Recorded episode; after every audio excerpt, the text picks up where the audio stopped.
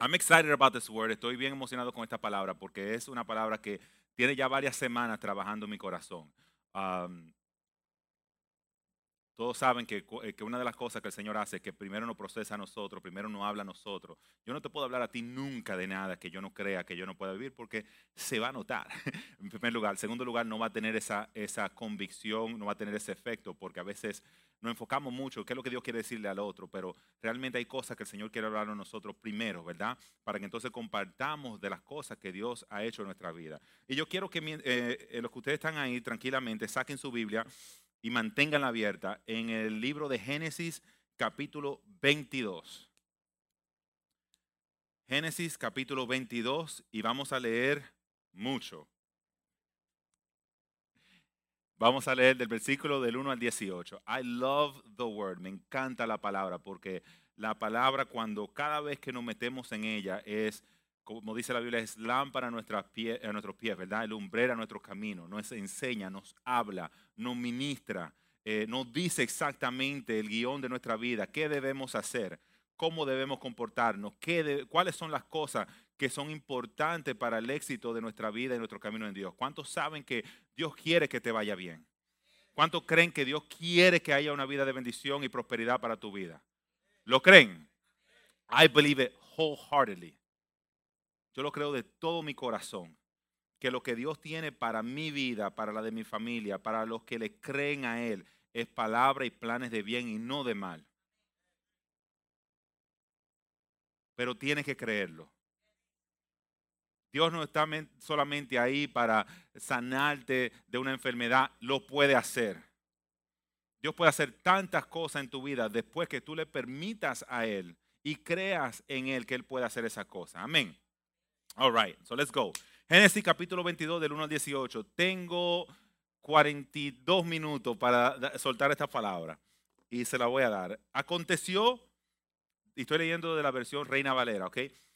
Aconteció después de estas cosas que probó Dios a Abraham y le dijo, Abraham, y él respondió, heme aquí.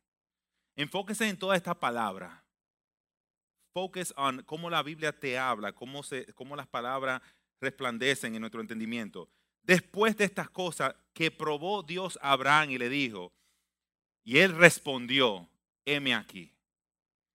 Y dijo, toma ahora tu hijo, tu único, Isaac, a quien amas, y vete a la tierra de Moriah. ¿Vete a dónde? A la tierra de Moriah y ofrécelo, ¿dónde? Allí. Help me out, guys. Ofrécelo allí, en holocausto, sobre uno de los montes que yo te diré. El monte que yo te indicaré, dice la versión, nueva versión internacional. En el monte que yo te diré, el que yo te indicaré. Versículo 3.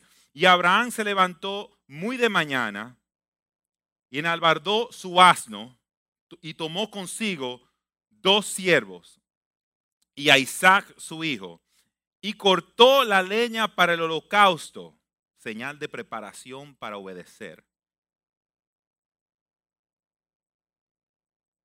Él estaba preparado en su corazón para obedecer lo que Dios le había mandado hacer. Y se levantó y fue al lugar que Dios le dijo. Al tercer día alzó Abraham sus ojos y vio, ¿qué vio? Como que hay algo en común aquí. El lugar donde yo te dije, el lugar. Y vio el lugar que Dios le dijo. Al tercer día, Abraham, eh, al tercer día alzó Abraham sus ojos y vio, ¿qué vio? El lugar de lejos. Ok, el lugar. Wow. Entonces dijo Abraham a su siervo, esperad aquí con el asno y yo y el muchacho iremos hasta allí, el lugar señalado por Dios, ¿verdad? Y adoraremos y volveremos a vosotros. Y tomó Abraham la leña del holocausto y la puso sobre Isaac su hijo. Y él tomó en su mano el fuego y el cuchillo y fueron ambos juntos. Entonces habló Isaac a Abraham su padre y dijo, Padre mío, y él respondió, heme aquí mi hijo. Y él dijo, he aquí el fuego y la leña, mas ¿dónde está el cordero para el holocausto? Y respondió Abraham, oyen esta respuesta, Dios se proveerá de cordero para el holocausto, hijo mío, e iban juntos. Y cuando llegaron a dónde? Al lugar que Dios le había dicho. Ok, ya estoy viendo como algo en común. Edificó a dónde? ¿Dónde era allí? El lugar que Dios le había dicho. Edificó allí Abraham un altar y compuso la leña y ató a Isaac su hijo y lo puso en el altar sobre la leña. Y extendió Abraham su mano y tomó el cuchillo para degollar a su hijo. Entonces el ángel de Jehová dio, le dio voces desde el cielo y dijo, Abraham, Abraham. Y él respondió, heme aquí. This guy was connected. Este hombre estaba conectado. Heme aquí. Siempre un corazón dispuesto a lo que Dios, a la orden de Dios. Y dijo, no extienda tu mano sobre el muchacho y ni le hagas nada, porque ¿qué? Porque ya conozco que temes a Dios, por cuanto no me rehusaste tu hijo, tu único. Entonces alzó Abraham sus ojos y miró. Fíjense en eso. Alzó Abraham sus ojos y miró. Y he aquí a sus espaldas, quiero que tú te imagines esto, está a punto de degollar a su hijo en obediencia, pero el ángel lo para y dice que él mirando el sacrificio que iba a hacer, dijo, alzó sus ojos y miró. Y aquí a sus espaldas, you gotta imagine this, tienes que imaginarte este escenario, un carnero que representa la provisión de Dios. Trabado en un salzar por sus cuernos, o ram. ¿Ok? Estaba, como, como dicen creo que los puertorriqueños, estoqueado. Por sus cuernos. Y fue Abraham y tomó el carnero y lo ofreció en holocausto en lugar de su hijo. Y llamó a Abraham el nombre de qué? De aquel lugar, Jehová proveerá, Jehová giré. Por tanto, se dice hoy, en el monte de Jehová será provisto. Y llamó el ángel de Jehová a Abraham por segunda vez desde el cielo y dijo, por mí mismo he jurado, dice Jehová, por, cuanto has hecho esto en obediencia, ¿ok? Y no me has rehusado tu hijo, tu único hijo. De cierto te bendeciré 100% desierto, sin duda alguna, te bendeciré. Por cuanto has hecho esto. ¿Qué fue lo que hizo? Obedeció.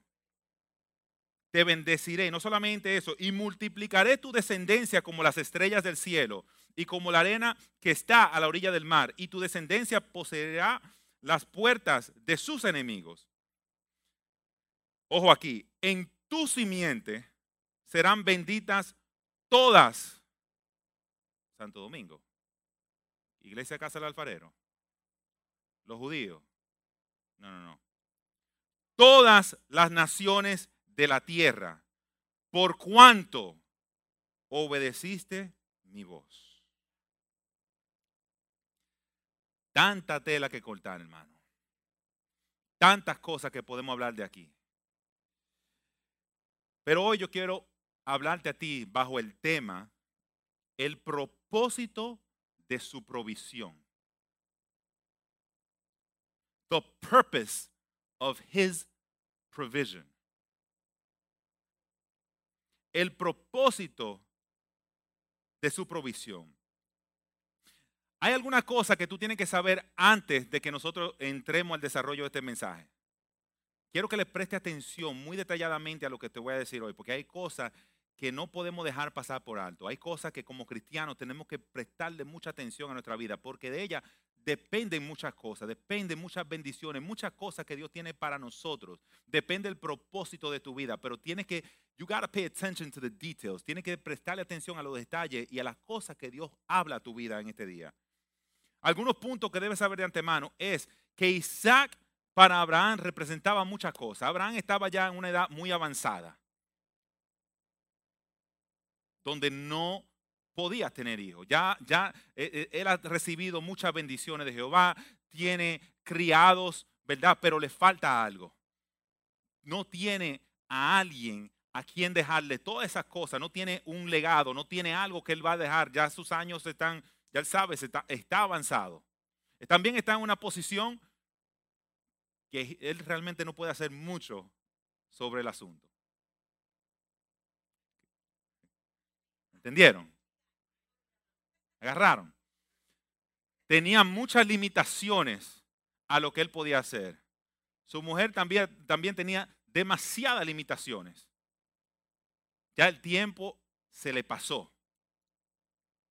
Ya si no lo logró antes, ahora mismo a esta altura de juego, no lo iba a lograr. Isaac para Abraham representaba un heredero de sus bienes. Si tú te fijas en los capítulos anteriores, él, cuando el Señor se le presenta a él, él le dice, ok, está bien todas estas cosas, pero ¿a quién yo le voy a dejar todo lo que tengo? A mi criado, porque realmente eso es lo que tengo, son criados. Y le voy a dejar todas estas cosas. ¿A quién le voy a pasar esto? ¿A qué generación le voy a dar esto? No tengo un nombre. El nombre de Abraham ya termina aquí. Ya termina conmigo. Una de las cosas que un cristiano tiene que siempre buscar y, tener es buscar, dejar y, las bendiciones no pueden ser como un embudo para ti. Tú tienes que buscar en quién tú vas a depositar lo que Dios ha hecho en ti. Los milagros que Dios ha hecho en tu vida no es para mí, solamente para ti. Las cosas que Dios te da para tu vida no es solamente para tú hartarte y decir, mira lo que hizo Dios, mira qué bendecido soy, mira todo lo que tengo.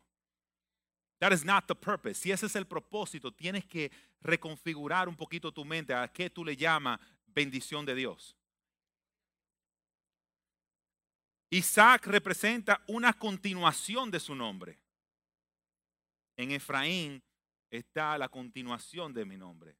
Está eh, una, eh, el ADN mío, está, eh, está todo lo que yo estoy trabajando, todo lo que yo estoy haciendo.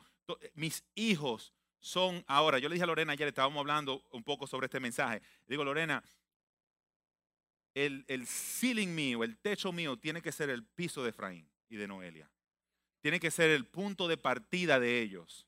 Tiene que ser el lugar donde ellos empiecen ahora a poder avanzar. Porque ya yo, yo luché y me fajé, pero qué pena da es el dolor de muchos padres muchas veces, que trabajan, que se sacrifican, que hacen cosas, llegan a este país, hacen demasiadas cosas y cuando no encuentran hijos agradecidos que digan, papi, ok, mami, déjame, let me take this. Yo veo el sacrificio, entonces eso produce un dolor en los padres. ¿Cuántos padres se pueden identificar con eso? Imagínate no tener esa persona a quien dejarle eso. Imagínate no tener a alguien por quien trabaja, esa motivación. ¿Tú crees que la motivación de él estaba en los criados? Isaac representaba uno quien lo completa a él como en su identidad como hombre. Yo me imagino eh, que él miraba y quizás veía a sus criados que tenían hijos, quizás veía a otros a su alrededor que podían tener hijos, que podían, y él podía hacer todas estas cosas, tenía tanta bendición, pero no podía, esto es algo que él no podía producir. It was something that was difficult for him. Quizá e, en su tiempo, año viene y año van, y ya se te pasó la temporada de tu vida, y tú estás confiando en una palabra que Dios te ha dicho, pero ya como que el tiempo pasó. Parece como que el tiempo pasó. Y podemos cortar mucho de, este, de aquí, no me quiero detener aquí. Interesante que para Dios Isaac representaba otra cosa. Para Abraham representaba algo, pero para Dios representaba otra cosa. Isaac para Dios representaba propósito. Lo que era de bendición y de mucho deseo para Abraham, para Dios representaba un propósito que traspasaba y trascendía quién era Abraham. Versículo 18 dice, en tu simiente serán benditas las naciones, todas las naciones de la tierra. Ahora sabemos que Isaac no era la simiente que iba a bendecir la tierra. Y esto nos damos cuenta en Gálatas 3:16 cuando dice, ahora bien, a Abraham fueron hechas las promesas y a su simiente. No dice, y las simientes, sigue diciendo el versículo, como si hablase de muchos, sino de uno, y a tu simiente, la cual es Cristo. So, de algo que él anhelaba tanto, de ahí va a venir el Mesías, la simiente que iba a ser de bendiciones para todos nosotros. Tú y yo estamos aquí hoy, tú y yo podemos celebrar, tú y yo podemos hablar de, de, lo que Dios ha hecho, tú y yo podemos participar de esto simplemente por esa simiente. More than simply. Tú y yo tenemos acceso a esta salvación, tenemos acceso a algo que por ese pacto, por esa simiente.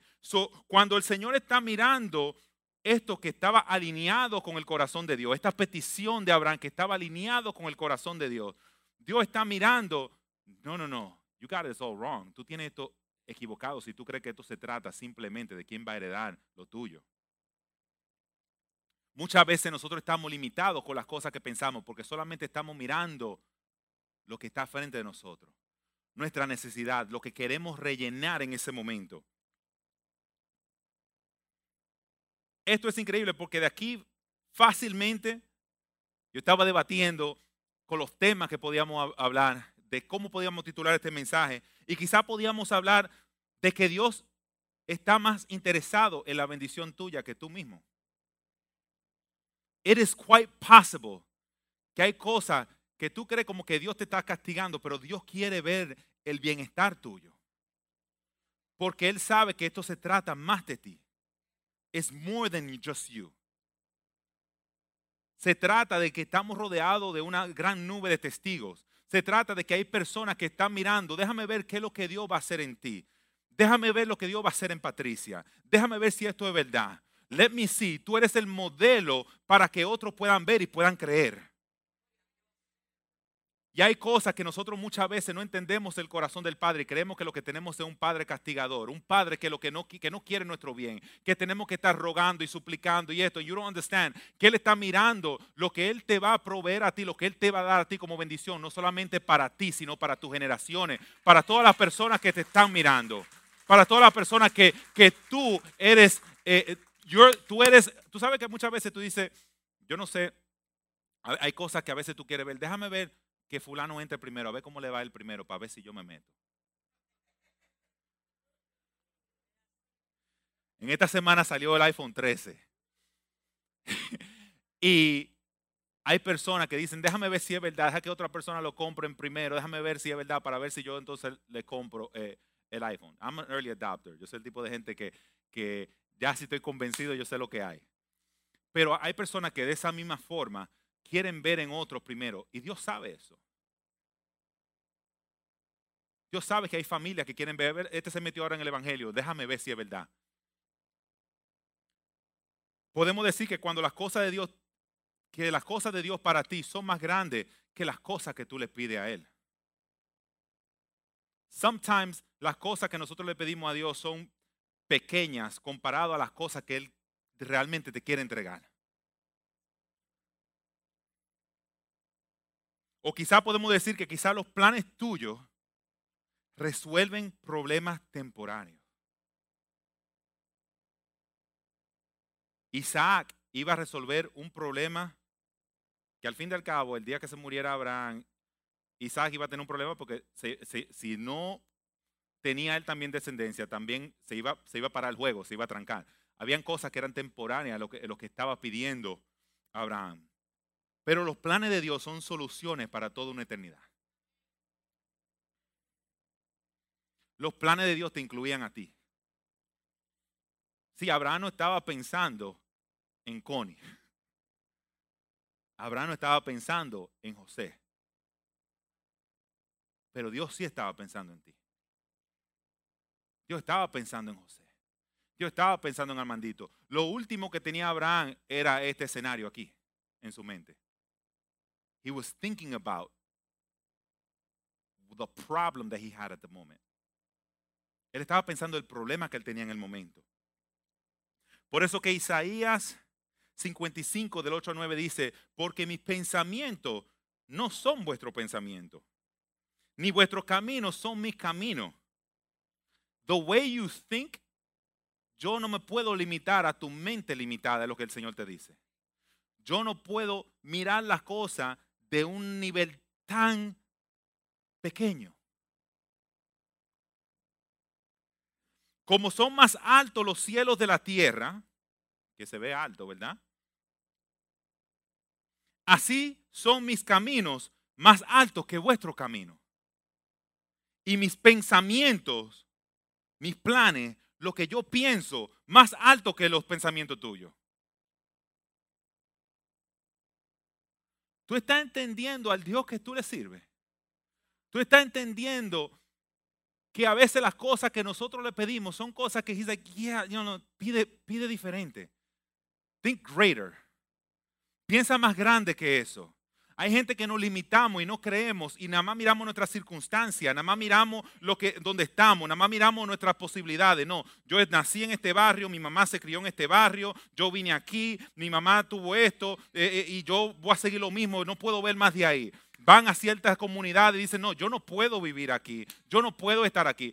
Anoche yo estaba con, mi hijo Efraín, ah, nosotros fuimos a la ciudad y estamos en Manhattan, un cliente de Lorena nos invitó a comer y esto y lo otro, y estamos en, en Park Avenue eh, eh, en Midtown, mirando tu edificio con gente abriendo la puerta y qué sé yo qué. Y nos estábamos imaginando um, estos complejos, estos condominios, lo que es un penthouse y toda esa cosa. Y en mi mente, yo de una vez pensé y miré a Efraín y le dije, Efraín, tú puedes tener esto.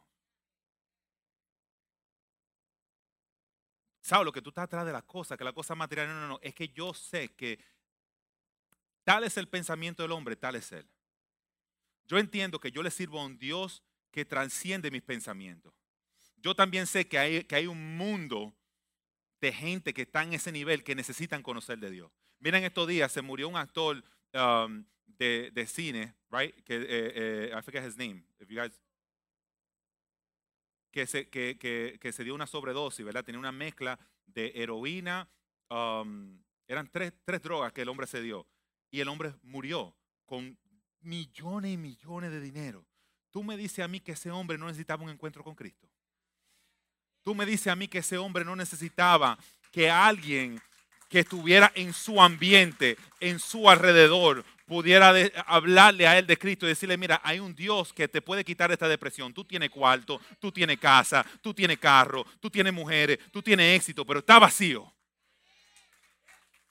¿Por qué no pueden ser los hijos tuyos? Better yet, why can't it be you?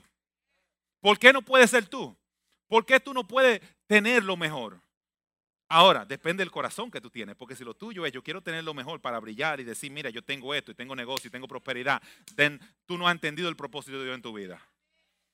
Porque tú lo que, tú lo que estás pensando en lo que es provisión y no estás pensando en lo que es propósito de Dios.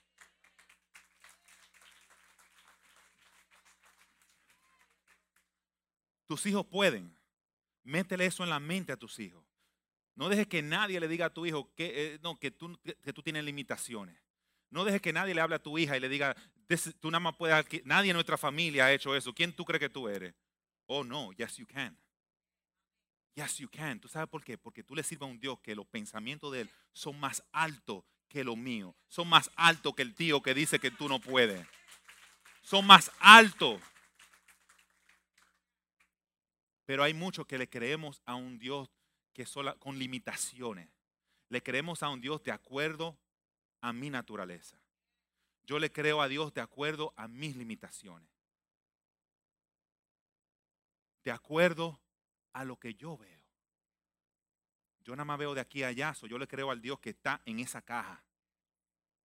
Yo le creo al Dios que está en esos límites, en esos boundaries. Tu fe está limitada. Tu fe está enferma. Yo le quiero hablar aquí a personas que tienen eh, su fe enferma. Tienes tu fe enferma. Tú no le has creído al gran yo soy. Tú no le has creído al gran yo soy. Tú le has creído a tus circunstancias. Y eso se ha convertido en tu realidad. Y has hecho morada en ese lugar. Y el Señor te dice a ti en este día, yo tengo planes más grandes que lo que tú estás viendo, pero tú nada más estás mirando que no va a tener heredero. Tú nada más estás mirando que tengo ciento y pico de años and I can't do it anymore. Tú nada más estás pensando en que qué voy a hacer con esto y no estás dejando que Dios, esta palabra hermano, I know, I know, yo sé que para alguien. Yo sé que es para alguien. La Biblia dice, creí, por tanto hablé, estando que rodeado, que estando afligido en gran manera. A veces tú tienes que hablarle a tu necesidad en medio de la circunstancia que tú estás. A veces tú tienes que decir cosas eh, que, que, que you just, you know what, que la gente te va a mirar y dice, pero está loca. Y esto, qué fe lo que tú me estás hablando. Pero esa fe también baja con acción, con obediencia. Eso, eso va con movimiento, eso va con que se levantó Abraham y le creyó a Dios y caminó en lo que Dios le dijo. Y fue al lugar que Dios le mandó ir. So it's not about just staying there. Wow. Jeremías 29:11, porque yo sé muy bien los planes que tengo para ustedes, afirma el Señor. Planes de bienestar y no de calamidad. ¿Con qué fin? A fin de darles un futuro y una esperanza. ¿Tú crees eso? ¿Tú crees que lo que Dios tiene pensado para ti son planes que se pueden realizar? Si tú le permites, si tú lo obedeces, si tú sigues las instrucciones que Él te ha dado. Si tú te pones bajo las coberturas que Él ha puesto a tu favor. Si tú permites que tu lenguaje cambie. Si tú permites que tu mente cambie. Si tú permites que Él transforme tu forma de ver las cosas. El asunto de Dios bendecirte no se trata de ti. Se trata de su propósito eterno pero hay un problema. Dios no puede garantizarte un éxito y el cumplimiento de sus planes si tú alteras el plan por tu desobediencia.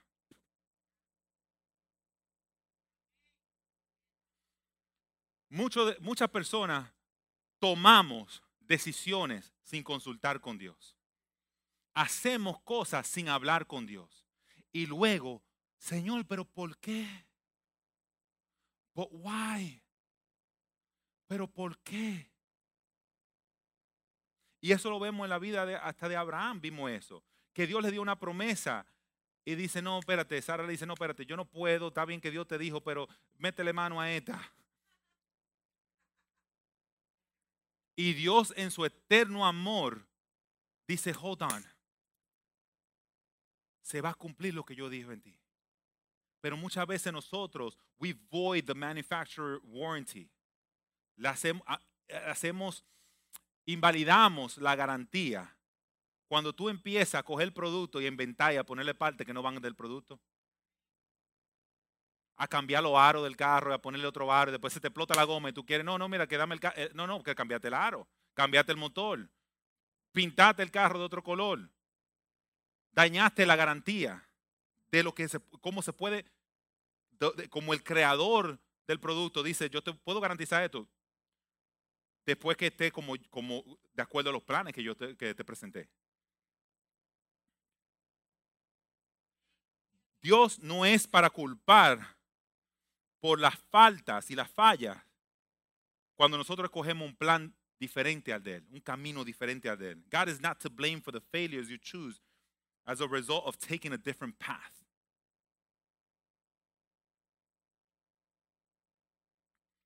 Efesios 2.10 dice, porque somos hechura suya, creado en Cristo Jesús, para propósito de lo antes dicho, para buenas obras, las cuales Dios preparó. ¿Qué preparó? Las buenas obras.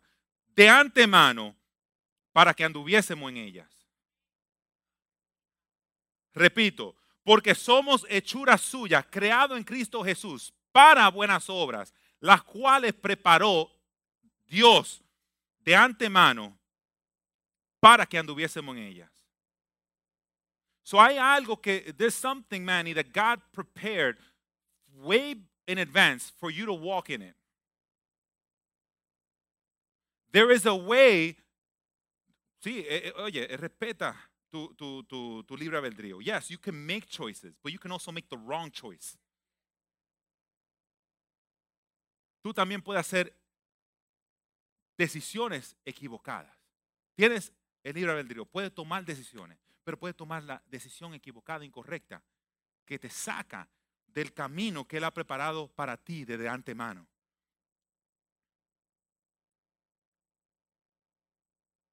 Muchas veces buscamos garantías en Dios después que alteramos el producto. ¿Por qué? Porque abusamos de su gracia.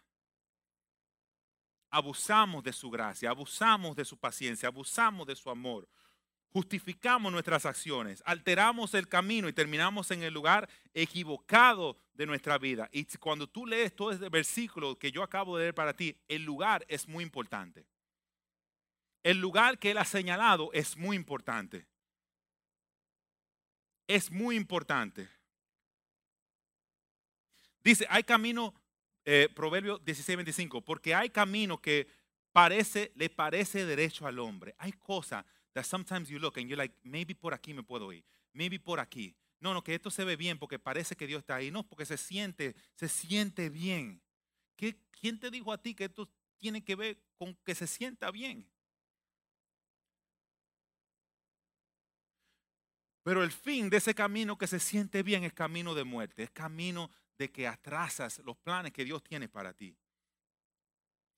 Yo le digo esto siempre a los hombres que, que, Dios me ha dado el privilegio de, de mentorear. Y es que si te saca de su propósito, si algo te saca de su propósito, no el tuyo, el propósito de Él en ti, si te saca de ese propósito, entonces es imposible que haya venido de Él si te saca del propósito de Dios en tu vida, si te saca de lo que Dios ha diseñado de antemano para tu vida, no me diga a mí que fue Dios que te lo dio. Es imposible, no hace sentido, no tiene sentido que tú me digas a mí que no, que, que, que este es el trabajo que Dios me dio, pero te está destruyendo tu familia. Cuando es a ti que Dios te va a demandar cuenta, cabeza, hombre de casa, a ti es que te va a mandar cuenta por tu pareja, por la esposa que te dio.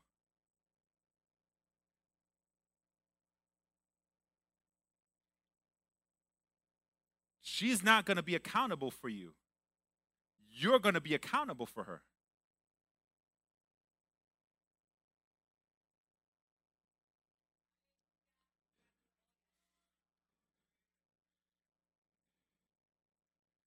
¿Cuáles son aquellas cosas que nos pueden sacar del, propósito de Dios para nuestra vida? Empleos, casas, posesiones, oportunidades, las famosas oportunidades. The opportunity for who? For you. Tú lo ves de esa forma. Amistades. ¿Tú sabes qué más te puede sacar del propósito de Él? Ministerios. Oye, oh, yeah. Un ministerio te puede sacar del propósito para tu vida el, supuesto amor a la iglesia. Tú sabes, porque hay cosas muchas veces que they're fueled by something else. Ellos están motivados por otras cosas.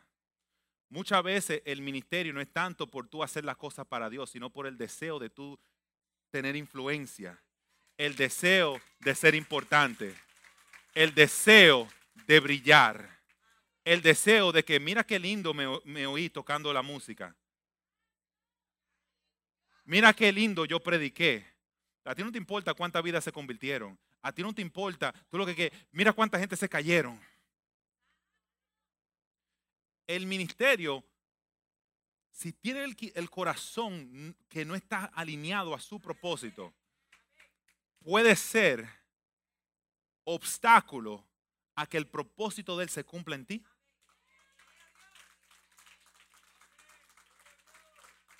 Si tú usas el ministerio como excusa y tu familia está a un lado y tú no le prestas atención, entonces dice la Biblia, ¿cómo tú puedes venir aquí a decirle y, ser líder y tú ser pastor y tu casa está en desorden.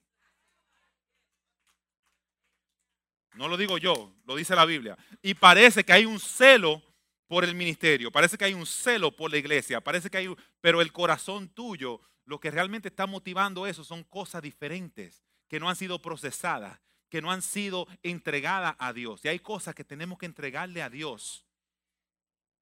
Porque no todo siempre parece lo que aparenta. No todo, no todo es lo que aparenta.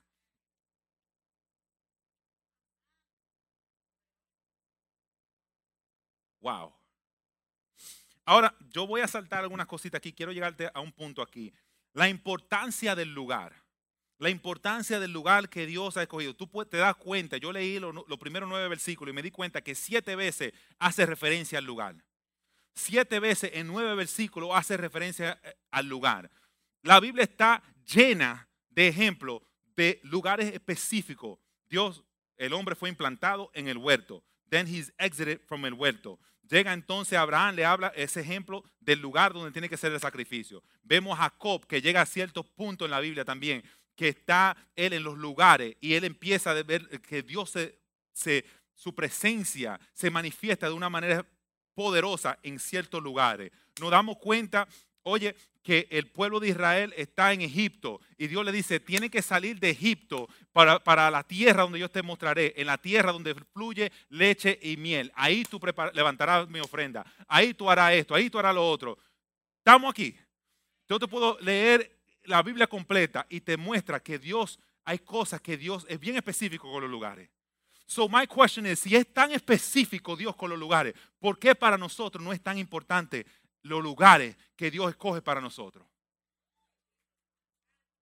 Si el lugar es importante, no, no, porque ahora salen los super teólogos, los super megatrónicos a nivel espiritual. ¿Eh, José? Los super megatrónicos que dicen, no, pero que Dios es omnipresente y Dios puede estar en cualquier lugar. ¿Y quién le dijo a la pastora que yo no me puedo mudar para Florida? Y ahí que Dios va a estar. Y ahí va a estar esto. ¿Y quién dijo que Dios no me puede, que yo no me puedo meter en una discoteca, aunque yo no esté bebiendo y no esté participando y no esté de esto, pero Dios está en mí y yo Tienes razón. Dios está en todos lugares. Pero su provisión para ti no está en todos lugares.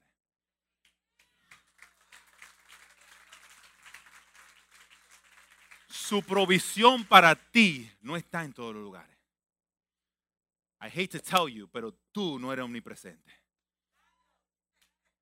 No te tomes atributo de Dios para ti, para justificar las decisiones que tú quieres tomar fuera de su voluntad.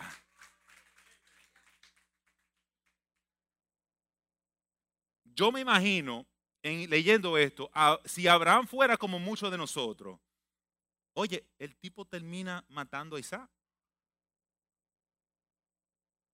¿Qué era Isaac? Una promesa. ¿Qué era Isaac? Un propósito. No te saque eso de la mente.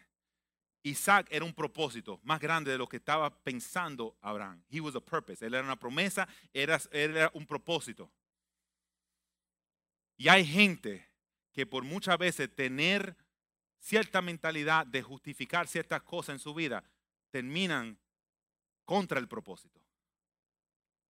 Si Abraham no va al lugar donde Dios le dice que vaya, su provisión, que lo vamos a ver más adelante, no estuviera, porque Dios, tenía la provisión en aquel lugar. Le dice, Dios proveerá becerro, proveerá sacrificio, su provisión estará, Él la tendrá. Pero si yo te digo a ti, coge para allá, en la 174 y Boston Road, cruzan. Y Southern Boulevard, ¿ok? Y yo te digo a ti, llega allá, que allá te tengo tal cosa. Y tú dices, no, voy para Manhattan. Tú vas a encontrar lo que yo te dije que iba a estar ahí en Boston. Pero eso lo hacemos con Dios. God tells us literalmente a estas cosas. Y quizás Dios no te ha dicho. y tú vas buscando cosas que Dios no te ha dicho tampoco. Porque el problema no es tanto que Dios te diga, es que también tú no esperas que Dios te diga. Porque tú lo que estás desesperado en tu necesidad, buscando y buscando y haciendo la cosa. Ansioso, desesperado.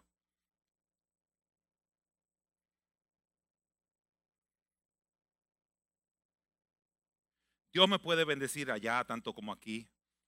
Yo puedo desde mi casa adorar a Dios. Yo puedo, es verdad, lo puedo adorar. Pero aquí en esta casa y en el lugar que Dios ha escogido para ti, los que están mirando, que quizás no es casa del alfarero, pero hay lugares que Dios ha escogido para ti y tu provisión está ahí y tú estás en tu casa y la provisión tuya está aquí. Y la provisión tuya está aquí.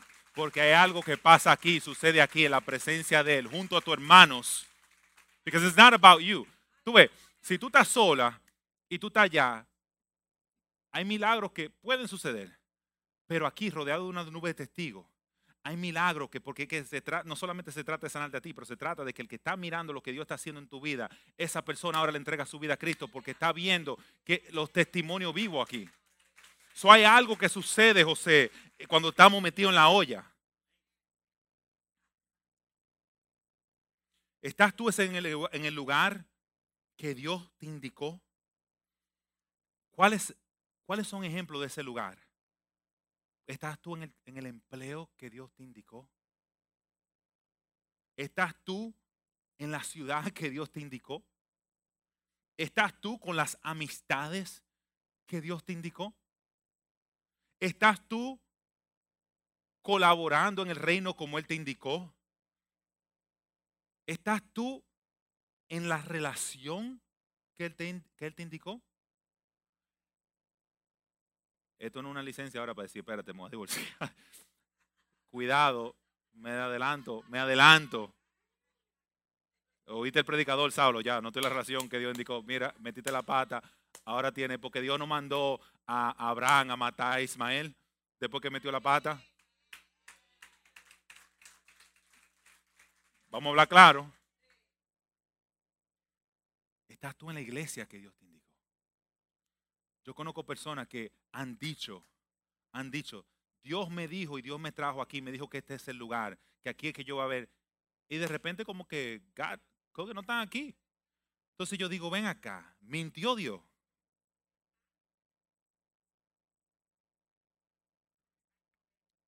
¿Cómo tú defines provisión? Tenemos una definición muy pobre de la palabra provisión. Vemos provisión como algo que satisface mi propia necesidad. Vemos provisión como dinero, como casa, como carro, como mujeres, como empleo. What do you see as provision? Porque muchas veces vemos provisión como esas cosas, esas cosas que me satisfacen a mí. En el diccionario, eh, la provisión se define como un conjunto de cosas, especialmente alimentos o productos de primera necesidad, que se guardan y se reservan para un fin determinado. Muchas veces eh, vemos las casas y vemos estas cosas, todas las cosas que hasta el mismo enemigo puede, el mismo enemigo te puede dar eso. And we call that provision of God. Y si yo no tengo la casa, me frustro porque digo, entonces Dios no está conmigo. Pero quizá esa provisión no es parte del propósito de Él en ti. Tienes que empezarte a enfocar en propósito. Te quita los ojos de provisión. What is his purpose? What is his purpose? What is his purpose? En Dios vemos que la provisión, ya tú sabes cómo el mundo lo define, pero ¿cómo lo define en Dios? En Dios vemos que la provisión es aquello que mantiene vivo el propósito de Dios en tu vida. Y te lo voy a demostrar en este, en este, pasaje. La provisión de Dios es aquello que mantiene vivo el propósito de Dios en tu vida. Si te aleja del propósito de Él, eso no fue una provisión. ¿Tú sabes lo que eso fue? Una distracción. No fue provisión. Fue una distracción que simplemente fue diseñada y fue creada para qué? Para sacarte del propósito de Él. La provisión de Dios mantiene vivo. ¿Cómo nos damos cuenta? Llega Abraham al lugar que Dios le indicó. no al lugar que parecía, no fueron tres días de camino, fue subiendo un monte, llegando allá, dejando, dejando toda la ayuda abajo que lo podía ayudar a él, cargar las cosas para arriba, lo dejó ahí, quitó todo tipo de distracción porque él, esto era cuestión de fe. Y se aparece él en este lugar y dice la Biblia que cuando está a punto de hacer el sacrificio, se le aparece el ángel y dice, oye, detente, now I know. Yo sé ahora, yo sé ahora que tú me sirves a mí por quien yo soy. Dice que él se voltea, levanta los ojos y mira. Y cuando ve, Dios provió el carnero. Y tan interesante que el carnero estaba en el lugar específico, en el lugar indicado. Y nadie ni nada podía quitar eso de ahí, porque hasta, hasta estaba estoqueado de los cuernos dejándonos saber que lo que la provisión que Dios tiene para ti, tú no, tú no te tienes que matar mucho. Hay cosas que Dios tiene para ti. Nadie puede ponerle la mano a las cosas que Dios tiene para ti. Si fue diseñado para ti, oye, ten paciencia, sigue el camino, que nobody's gonna take it away. Nadie te va a quitar el hombre que tiene para ti, la mujer que Dios tiene para ti. Nadie te va a quitar eso. Simplemente mantén tus ojos en el, en el propósito. Mantén tus ojos en el propósito. Mantén tus ojos en el propósito. No quite tus ojos del propósito. Tiene que también identificar qué es lo que es provisión. Porque eso no podía ser ni un león, no podía ser ni una serpiente. Eso tenía que ser un carnero. ¿Cuántas veces nosotros cogemos leones y serpientes y lo decimos que esa es la provisión de Dios? Y eso viene y mata el propósito de Dios. Y mata el propósito de Dios en tu vida.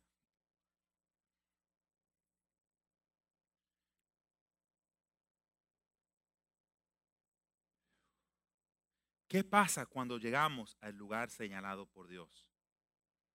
Cuando estamos en la temporada, cuando llegamos a la posición, cuando llegamos al lugar, cuando obedecemos y le creemos, a pesar de que hay mucho dolor, a pesar de que hay mucha angustia, a pesar de que quizás muchas veces tú no lo quieres hacer, porque no te estoy diciendo a ti que Abraham, aunque dijo el Señor, heme aquí, fueron tres días pensando y caminando y analizando y mirando esta circunstancia y caminando. And I'm sure he had his second thoughts.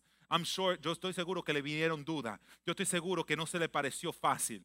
Yo no te estoy diciendo a ti que las cosas que Dios te va a mandar a ti a hacer van a ser cosas fáciles. Yo no te voy a dejar de decir a ti que las cosas que el Señor, que tú dices, Señor, ¿cómo tú me vas a decir a mí que entregue esto cuando esta fue la promesa que tú me diste? Esto se parece mucho a lo que tú me dices. Yo no estoy diciendo a ti que no te van a venir esos, esos sentimientos. Te van a venir. Es parte de nuestra humanidad pero muévete en obediencia. Confía en Él. Mantén tus ojos en el propósito. Y cuando llegaron al lugar que Dios le había dicho, allí edificó Abraham un altar y compuso la leña y ató a Isaac y lo puso en el altar sobre la leña. Y extendió Abraham su mano y tomó el cuchillo para degollar su hijo. Entonces el ángel de Jehová dio a voces del cielo y dijo, Abraham, Abraham, y él respondió, heme aquí. Versículo 13. Entonces alzó Abraham sus ojos y miró. Y a su espalda. Llega un momento que tú tienes que abrir tus ojos espirituales. What is it that God is doing? Y miró, ¿dónde, ¿dónde estaba el carnero? A su espalda. Y miró en el, quizá en la dirección que él no estaba mirando, porque él estaba tan enfocado en lo que tenía que hacer. Sometimes, muchas veces tenemos que levantar nuestra, nuestra, nuestra cabeza y mirar, y mirar con nuestros ojos espirituales. ¿Qué es lo que el Señor, dónde está la provisión de Dios? ¿Qué es de Dios? ¿Cuál es? No, no, una serpiente, esa no es. Yo me imagino que él vio muchas cosas. Él estaba en un monte. Yo, I'm taking creative license. Estoy tomando licencia creativa. Yo me imagino que él vio, no, no, no, una culebra ahí. No, no, no. Yo me imagino que él vio eh, mountain lions. ¿verdad? Eh, ¿Cómo se dice eso? Perro de monte, ¿verdad? Salvaje, perro salvaje. Y él estaba mirando y no, esto, no puede ser. Y cuando miró, y dijo, ¿y este sonido que yo estoy oyendo? What is that that I'm hearing?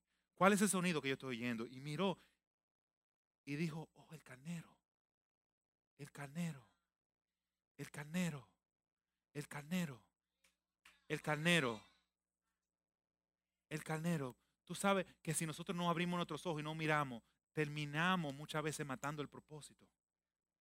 Si no escuchamos la voz de Dios, podemos matar el propósito. Isaac representaba el propósito de Dios en la vida de Abraham, en nuestra vida. Y podemos matar, Lorena, el propósito if we're not paying attention, if we're not being patient enough. Si, no, si somos muy rápidos para tomar decisiones. Si él hubiese cogido ahí, Shan, y no hubiese creído en que Dios, eh, Dios me está mandando, pero es que Dios quiere torturarme, es que Dios quiere hacerme. No, no, tú tienes que enfocarte, espérate, créele a Dios, conoce a Dios. Él conocía a Dios. Yo me imagino que él cogió y, ok, I'm ready to do this, pero él, él sabía, él tenía la esperanza, ok, Dios va a proveer, porque Él lo dijo abajo, Él proveerá, Él va a proveer un sacrificio, Él mismo se lo va a proveer. Pero muchas veces tú no crees, muchas veces tú no confías, muchas veces tú no, tú no, tú no tienes esa esperanza y termina matando el sacrificio, el, el, propósito y mata lo que Dios quiere diseñar para ti y mata las cosas que Dios tiene preparado y te ha prometido para ti. Cuando la provisión la provisión, si espera un poco, si confías un poco, si abres tus ojos espirituales, si mira alrededor tuyo, si escucha el movimiento de lo que Dios está haciendo, te va a dar cuenta que va a encontrar el carnero.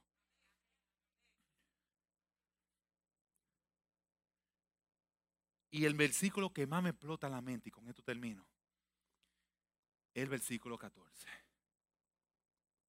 Y con esto termino. Y dice, y llamó a Abraham después que él, después que él llega al lugar, está en el lugar, reconoce el lugar, sabía que en ese lugar Dios iba a proveer su provisión en ese lugar.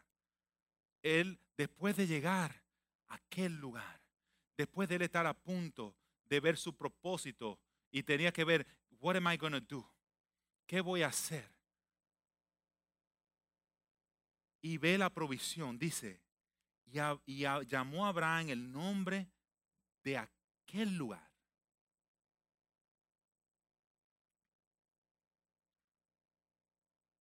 Él no llamó al Dios. Él llamó aquel lugar.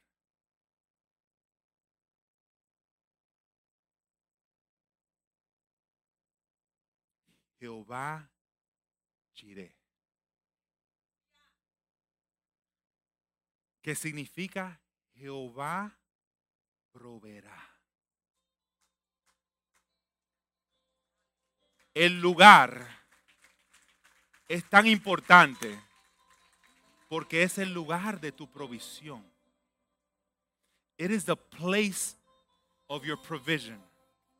El lugar es importante. Tú no puedes minimizar el lugar. Tú no, you cannot take it for granted.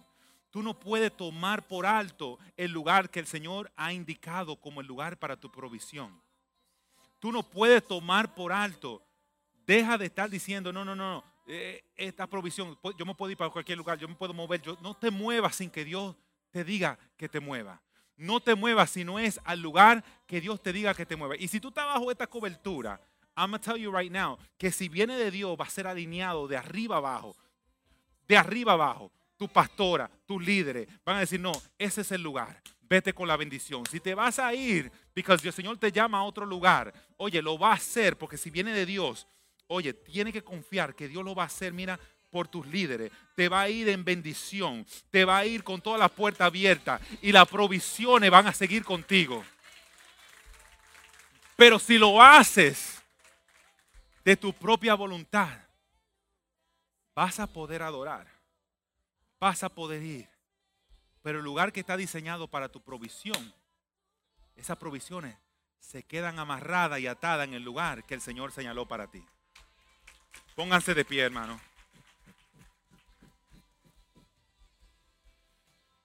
Wow. Gracias, Señor.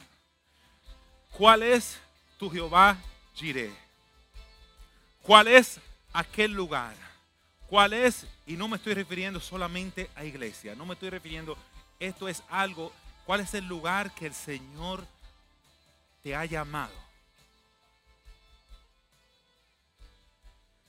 En este día bendecimos a los que están conectados, bendecimos a los que están en YouTube, en Facebook, los que están escuchando esto por el, podcast de Casa del Alfarero, los que están viendo los clips por, por Instagram. Lo que están viendo esto en la página de un amigo que lo compartió. Procura estar en el lugar que Dios de antemano, en los caminos que de antemano Dios ha reservado para ti. Esto no se trata, esto no es un llamado para que te venga, vengas a casa del alfarero, esto no es un llamado para decirte que la provisión tuya está aquí. Maybe it's not. Pero lo que yo sé que esa provisión no está en tu casa. Tú lo vas a encontrar a Él en tu casa. Tú vas a encontrar el bien y la misericordia de Él en tu casa. Pero hay un lugar que Él ha diseñado para ti. Hay un lugar que Él ha diseñado para que tú escuches su voz. Hay un lugar que va a ser de continuo nutrimiento para tu vida. Hay un lugar que de ahí se va a soltar una palabra para, de, de producción para tu vida. Hay un lugar que el Señor ha escogido de antemano. ¿Para qué? Para que tú andes en Él y hagas la buena obra y te una al propósito de Dios en tu vida. It is not about money. It is not about a house. It is not about shoes, about dressing nice. No se trata de nada de esas cosas. Él te da todas esas cosas. ¿Para qué? Para que sigas en el propósito. Para que no, para que tú, para que, para que tú no tengas falta de nada. Dios está, pero esas no son las cosas, ese no es el propósito. Stop Stop testifying about the provision so much start testifying about the purpose. Deja de testificar tanto de la provisión y la añadidura y testifica un poquito más de su propósito en, en ti. Dios te bendiga, Dios te guarde. Espero que esta palabra haya sido de bendición para tu vida.